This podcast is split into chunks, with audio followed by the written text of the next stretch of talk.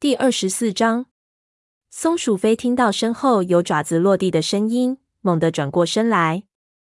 鸦羽正从育婴室里走了出来，里面的情况怎么样了？他急忙问道。风族武士呆呆地盯着他，目光似乎都要穿透松鼠飞的身体。炭毛死了，他声音沙哑地说道。松鼠飞的肚子一紧，这不可能，星族不会这么残酷。他想冲进育婴室亲眼看看，安慰安慰姐姐。但是他知道自己必须待在原地，要为利维守着入口，直到他把孩子生下来。他前方的山谷逐渐空旷起来，似乎已经有獾被赶了出去，但是族猫还没有取得这场战斗的胜利。地上有太多一动不动的毛茸茸的尸体，太多的鲜血流进备受践踏的土地。松鼠飞看到，在极为远的地方，火星和绝毛正在和一只长腿的公獾战斗在一起。在他俩的轮番攻击下，獾有些难以招架。獾不住地抡起巨大的爪子环击着，密度很大，力道很足，足以把猫的头盖骨击碎，把四肢打断。他四处找寻着黑莓掌，却没有看到，不由心里一阵紧张。鸦羽蜷伏在他的身边，他那蓝色的眼睛越过空地，喷射着怒火。你觉得他会不会是在为我们死去的巫医难过？蜡毛对着松鼠飞的耳朵轻声说：“松鼠飞什么都没有说。他知道这位深烟灰色武士不仅仅是因为炭毛的事而难过。又有一只獾慢慢的移出阴影，大张着嘴巴，露出两排尖尖的黄色牙齿。他的一个肩膀受了重伤，鲜血直流。一想到能把欢伤成这样的武士，不知道会受多么严重的伤，松鼠飞心里不由一颤。”蜡毛跳到这个庞然大物前，不让他靠近育婴室。松鼠飞也一个跳跃，跟了过去。鸭羽，守住入口！他大喊一声。但是还没等他赶上蜡毛，就听见一声惊恐的哀嚎。他回过头，看见白爪平躺在被踏平的荆棘屏障旁边，一只獾正在逼近，白爪吓得不敢动弹了。松鼠飞急忙转身冲到这位学徒身边。他瞄准獾，伸出爪子，但没有攻击，又马上收了回来，难以置信地盯着他。白爪，别怕。过了一会儿，他好不容易才磕磕巴巴地挤出了几个字：“这就是午夜。”你好，小武士。午夜粗声粗气地说道。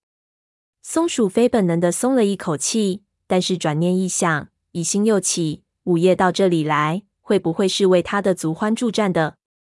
想到这里。松鼠飞不由后退一步，护在白爪前面。你在这里做什么？松鼠飞问道。不必害怕，午夜安慰道。我可不是来战斗的，我带来了援兵。说着，午夜脑袋一歪，似乎在听着什么，然后身体突然闪到一边，潮水般的猫群冲进了雷族营地。一大群强壮、士气高昂的武士们愤怒的号叫着，朝着獾冲了过去。有鬣耳、灰角。白尾一星，风族来帮忙了。一直和火星、绝毛战斗着的獾踉踉跄跄后退着，然后一转身逃跑了。火星和王角在后面追着，发出嘶嘶的叫声。叶云、一心与蜡毛一起赶走了那只在育婴室附近游荡的獾。松鼠飞也冲过去想帮忙，却发现所有的入侵者已经逃出了空地。他猛地停下来。看着獾慌里慌张的踏着入口处散落一地的荆棘丛逃走了。这时，松鼠飞看见黑莓长正站在不远处，腹部剧烈的起伏着，不由大大松了一口气。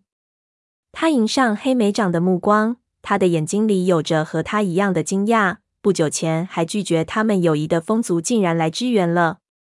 一直跟蜡毛战斗的那只獾一瘸一拐的从松鼠飞的身边逃走。叶云和一心紧紧追在后边。当那只獾仓皇跑过残存的荆棘屏障，最后消失在树林里后，一心停在了黑莓长面前。“你来了。”黑莓长说道。“我们当然来了。”一星的眼睛里洋溢着自豪的神色。虽然森林分属四个猫族，但是我们依然可以互相帮助。蜡毛摇摇晃晃地站到松鼠飞身边。松鼠飞扭过身去舔他身上的伤口，蜡毛肩膀和鼻子上的皮毛都被抓掉了，前腿上还有一个深深的大口子。即使是在照顾蜡毛的时候，松鼠飞一直在想，自己似乎更担心黑莓长的安危。你最好还是让叶池看看那个伤口，他对蜡毛说道。刚刚他差点就说成炭毛。一会儿吧，蜡毛说道。我的伤并不严重。看到一心和他的武士们时，我简直不敢相信自己的眼睛。他又补充了一句：“我还以为我们都要加入星族了。”还没到那个时候，松鼠飞安慰着他。但刚才所发生的一切，让他不由得想放声大哭。除了炭毛和烟毛，还死了多少猫？还有多少猫会因为伤势过重而死？最后一批獾也被风族赶跑了。精疲力竭的雷族武士开始在营地中央聚集起来，站在午夜周围。他们的眼睛里依然透着恐惧，似乎不敢相信战斗已经结束。白爪爬起来，朝云尾和亮星跑了过去。他俩正从长老巢穴慢慢走过来。云尾的白色皮毛上沾满了血迹和泥土，他重重地靠在亮星的肩膀上。鼠毛领着长尾走下高石台，眯起眼睛四处张望着，似乎不敢相信入侵者已经离开了。不久，金花也跟了过来，黑莓长、次长和沙风也来到了营地中央。陈毛一瘸一拐地走上前来，满眼惊恐的扫了一眼空地。香微云呢？他急切的问道。画爪呢？他们没事。松鼠飞安慰道。他们在营地外照看黛西和他的孩子们。这位暗棕色武士显然大大松了口气，一下子趴在地上，开始舔肩膀上的伤口。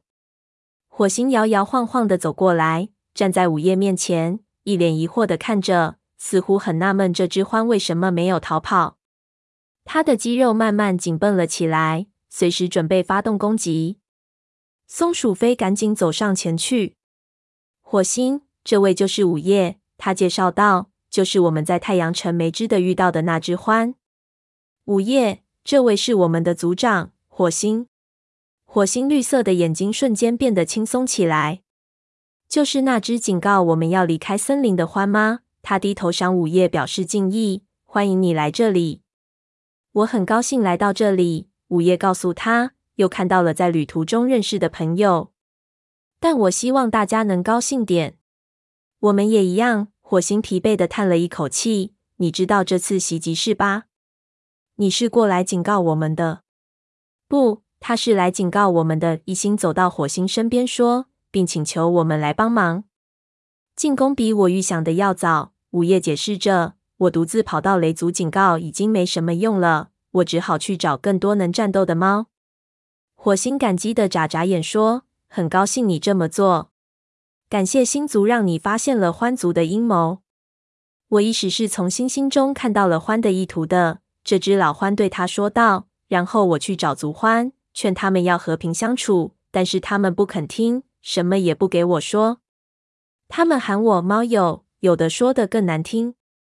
松鼠飞活动着爪子说：“真希望刚才多扯些欢毛，帮你出出气。”午夜，午夜耸耸肩，那不重要。要是我能早些赶过来就好了。他们最恨的是河族。他又加了一句：“是那里的武士最先把他们赶走的。”我们最好马上通知暴星。火星说道：“獾群人有可能去进攻河族的。一想到要绕过大湖，长途跋涉才能到达河族，松鼠飞顿时就觉得肩膀一沉。没必要。”午夜粗哑的声音说道：“我的族欢们已经没有力气再战了。”下次他们攻击猫群前，一定会三思的。感谢星族，松鼠飞轻声说道。他正心里在想，还要多久才能爬回已经残破的武士巢穴去睡一觉？这时，姐姐的声音突然从身后响起：“绝毛，绝毛在吗？”这位金棕色武士正躺在空地边缘的一小树蕨丛中，身上的血慢慢滴进了土中，看起来似乎已经昏过去了。叶池走到他跟前时，绝毛抬起了头。立伟，他摇摇晃晃着站了起来。是立伟，对吧？他还好吗？叶池蹭着绝毛的皮毛，看起来已经疲惫不堪。他很好，生了四只健康幼崽。四只绝毛的尾巴卷了起来，太好了！